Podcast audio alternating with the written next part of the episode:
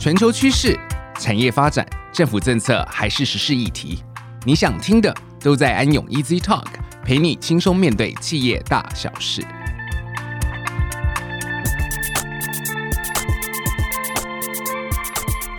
各位听众，大家好，欢迎来到安永 Easy Talk，我是安永财务会计咨询服务副总 Brian，很高兴来到安永 Easy Talk 和大家在空中相见。今天我们很荣幸邀请到全球知名的供应链邓白氏的嘉宾 Isabella 啊叶总监来和我们一起聊聊天，我们大家一起欢迎叶总监。嗨，各位听众朋友，大家好，我是邓白氏的伊莎贝拉。嗯。那我们今天特别请到这个叶总监来跟我们聊聊这个 ESG 和实物上的结合。那我们今天会特别 focus 是最近也是一个很夯的议题，叫做永续供应链。那今天会细部来聊一下，说，诶，它到底对于企业营运上有哪一些层面的影响？那说到这个永续供应链，相信大家可能对这个概念不是那么清楚。那其实我们就特别请来，就是我们 Isabella 来一开始先跟大家破题一下，分享一下什么叫做永续供应链。这个永续供应链跟我们传统的企业在讲的这个什么供应链管理最大的本质上的差别是什么？其实，在谈到所谓的永续供应链的时候呢，我们在这个议题出来之前，其实大家有发现到，就是极端的气候造成了很多的像是淹水啊，造成一些供应链断裂。那它原本是一个环境议题，延伸成为了经济议题，而后进到了所谓的生存议题。因为到最后，也许我们人类呃住的一些环境会有一些变化。当然，在这个议题出来之后呢，就会引起了一波。所谓消费者，他在这个永续上面的一个浪潮，那也促进了这些主管机关去针对这些东西做一些规定跟调整。那第二个问题就是说，这个永续供应链管理，它跟原本传统企业供应链管理的差异在哪里呢？其实就是说。它在原本的品质、交期、成本、服务四个面向以外，它又多考量了环境、社会治理 （ESG） 这三个面向。那这三个面向的部分，未来将会呢造成一个情况是，我要合作的供应商不仅仅是提供我符合成本、价格、品质要求的产品与服务，我也期望它的产品服务能够符合我对 ESG 的期望。这就是未来永续供应链可能形成的一个状态。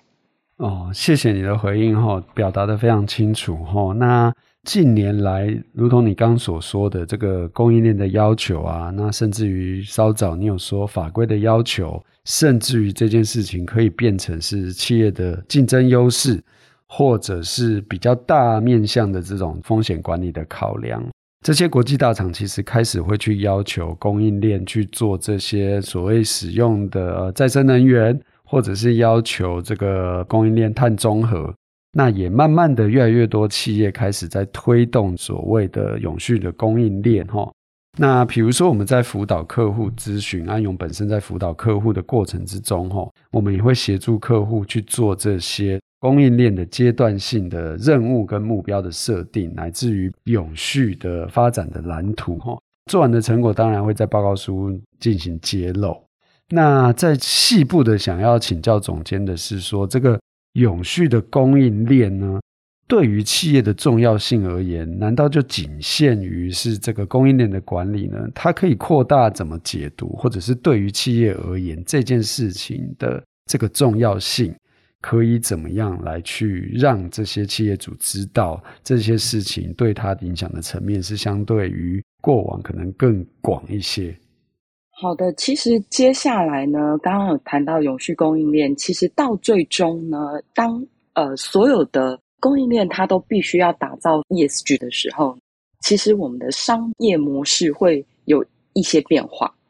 它通常会从最一开始在接触。呃，你要找新的供应商或者新的合作伙伴的时候，你就要先去辨识这个合作伙伴他有没有符合某一些 ESG 的要求。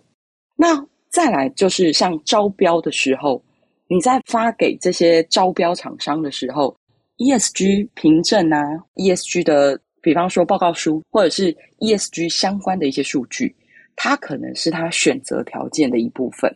那甚至进而到未来，也许在签约的时候需要减负某一些 ESG 相关的文件，好，因为它会来确保这个企业是不是符合我们公司在 ESG 准则里面可以去合作的一个企业。再来，我们在进入到订单的阶段，它也会需要你在订购产品或服务的时候加入某一些 ESG 的评级，甚至到未来所谓的风险管理的层面。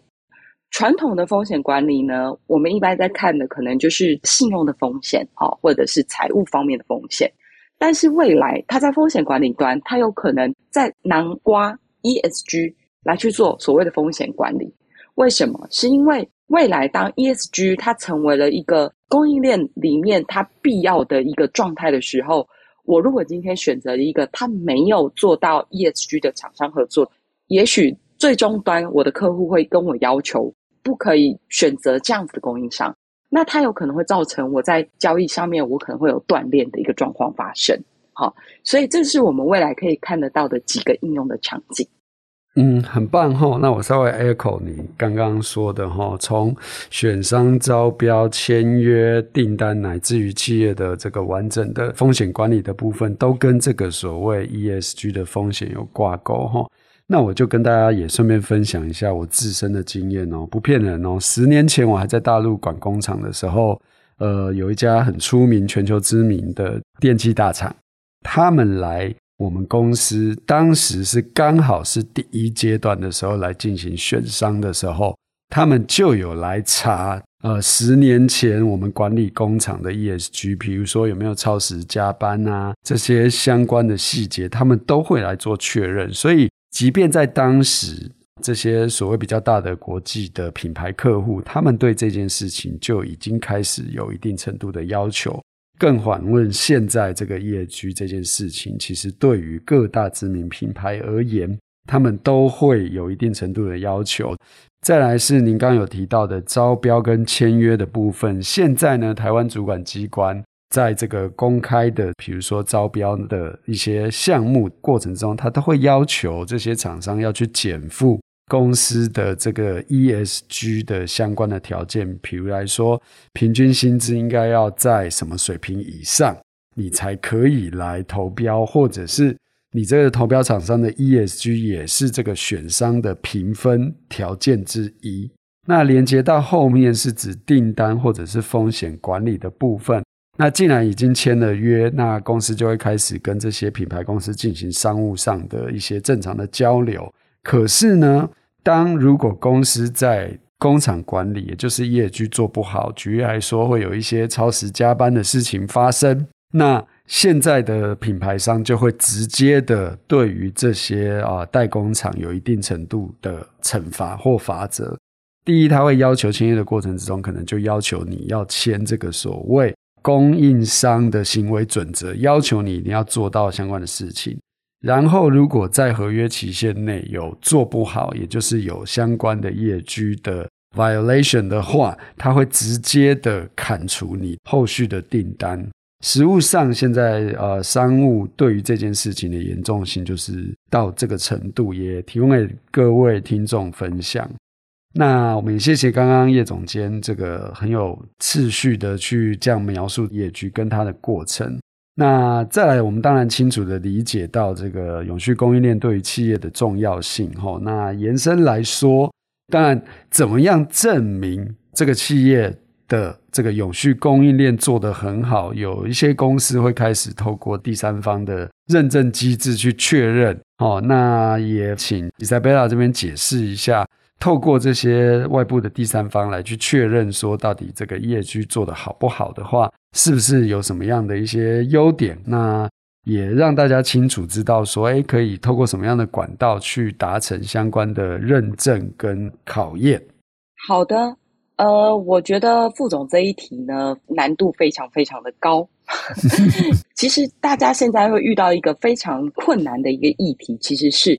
呃，我们现在会进入到 ESG 各种评比指数的一个春秋战国时期。然后国内的法规就先不看了，光看国际的五大永续评比的准则，里面包含什么呢？就是像什么呃 SASB、GRI、SDGs、TCFD、PRI，这就已经是国际的五大永续准则，更不要说各个大型的品牌商都还有自己的一些规范。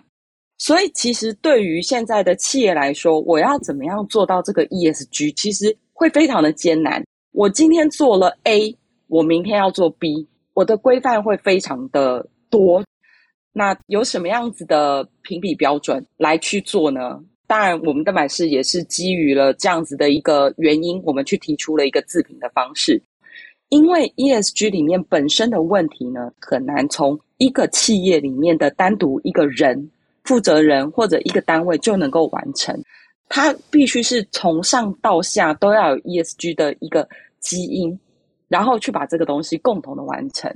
那相信在一开始推行的时候，其实它不是很容易，可是要不要做，势必是要进行的。所以透过第三方的优点是，我们可以帮助企业在比较短的时间，然后结合了已经浓缩的这些永续准则。来告诉大家，怎么样去把精力投放在真正能够帮助到公司体质改善，或者是说国际真正需要的一些 ESG 相关的一些目标跟方向。那我觉得这是交给我们第三方专家来协助的一个好处。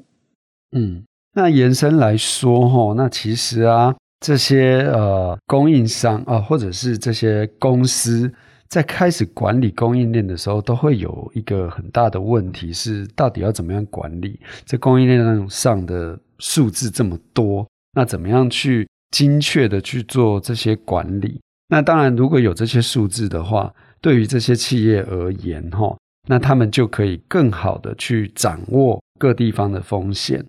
那一般来说，要建构这个所谓供应链，它是需要有一定的实力跟能量的齁。那对您而言，或者是您就长期在观察供应链的问题，不管是不同的产业，或者是不同的规模，那对于永续供应链而言，您会怎么样去建议？从不同的产业到不同规模的企业，要怎么因应这个永续供应链？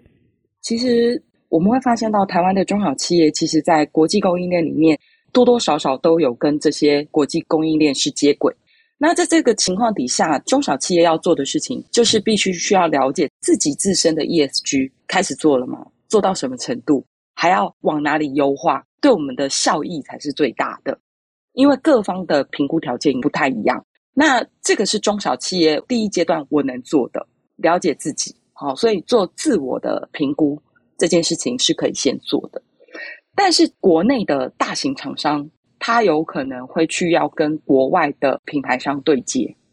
这个时候他必须要去做一个稍具规模的 ESG 供应链相关的管理机制。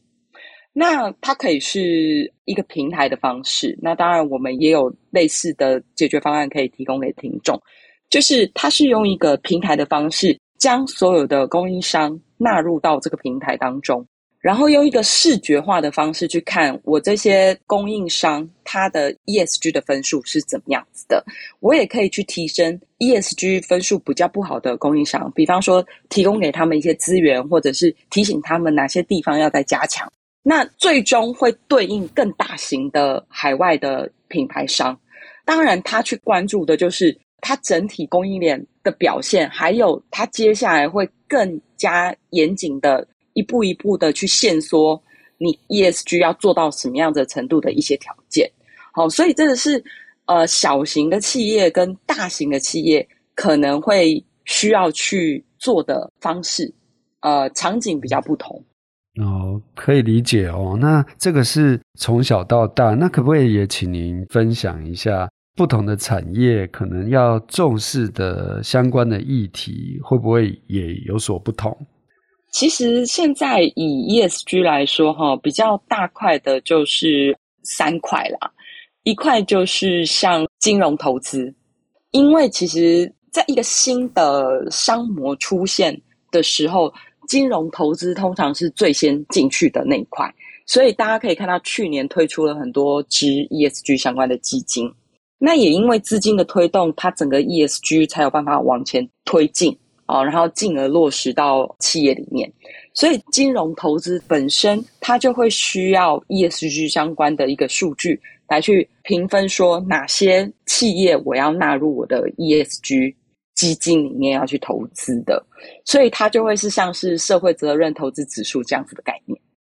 那再来就是刚刚讲到的大型企业，我除了传统的财务指标，我必须要把 ESG 作为风险管理或者供应链管理的参考指标。那我就必须要有一个平台去管理我整体的供应链。好，那最后会进到这些供应链的呃小型供应商，它的 ESG 自我的一个认证跟管理。那它来符合它今天供货的这些厂商的一些需求。所以，这是我们可以看到的三个目前比较显学的一些场景。好，那我也借机跟所有听众稍微分享一下哈。那在这些，比如说国际评比的方法论上哈，那它其实针对各个不同的产业，它其实要求的项目不太一样。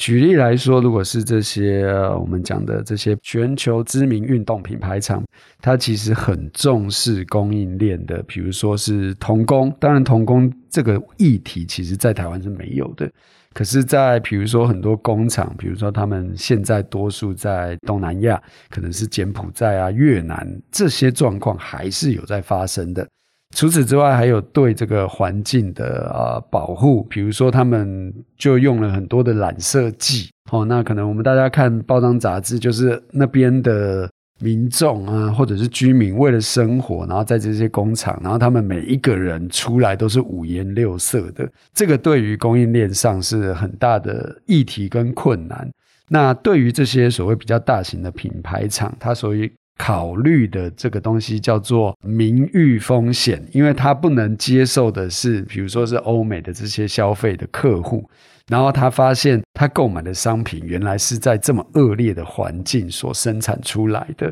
那延伸来讲，比如说大家都会人手一杯的全球知名咖啡品牌。他也开始在考虑去、呃、找到这个合理合法的咖啡豆，齁，那因为过往可能是会压榨一些第三世界的一些农民，然后用比较低廉的方式去购买他的豆品，然后结果运到比如说亚洲、美洲，就是卖变成很昂贵的东西，哈，那慢慢的现在这些品牌厂在乎的是他们自己公司的品牌的价值，不能因为这些事情而被连带影响。那这是供应链被要求最主要的原因之一。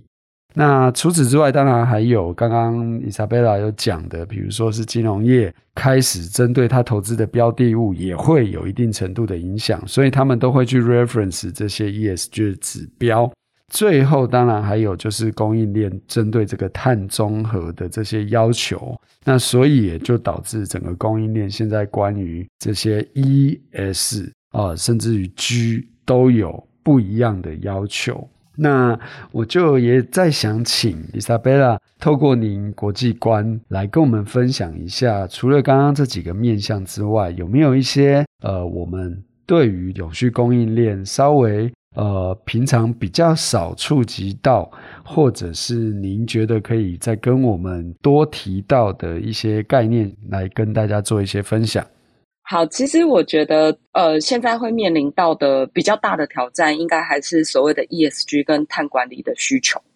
那其实我们的中小企业也确实对于 ESG 碳管理相关的准备比较陌生。那我们要怎么样去知道这些事情呢？就是刚刚也提到了，大型企业它就是会对供应商进行要求、进行管理。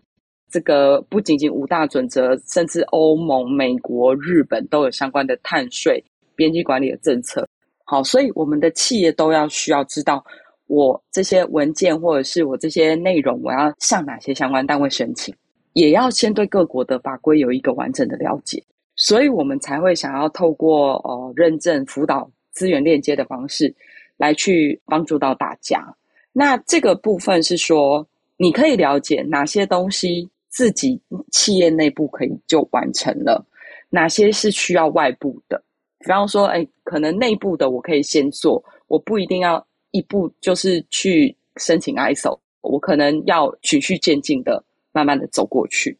而且，其实现在因为资讯也很多种，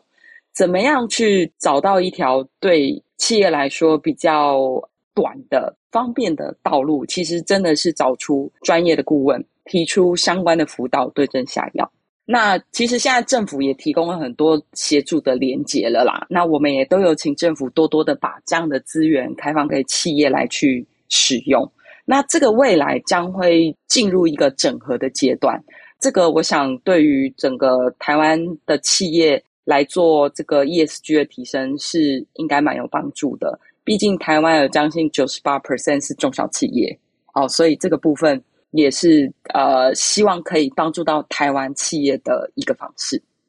哦，讲得很好哈、哦。那呃，其实就如同您所说的，现在很迫切，因为特别台湾是以出口为主的。那您刚刚有提到，不管是欧盟、美国、日本、韩国、中国，未来可能都会有边境碳税的这个问题发生。也就我们做出口的厂商，可能就会直接性的有这个营运上的这个风险。那当然，您给我们的建议是说不要慌，那我们要想清楚，怎么样循序渐进的，可以慢慢的达到各国的法规的要求，让我们知道说永续供应链，不管是一刚开始从不同的时间点，乃至于各个不同的产业，甚至于有没有一些第三方的机制。能够去确认这些相关的事情，哈，乃至于直接有可能对于营业面的一些冲击，那也让我们学习到很多。谢谢您今天的参与，也希望后续也可以再跟您多加的交流。那也感谢各位听众今天的收听，安永 Easy Talk，我们下次再见喽，拜拜，拜拜。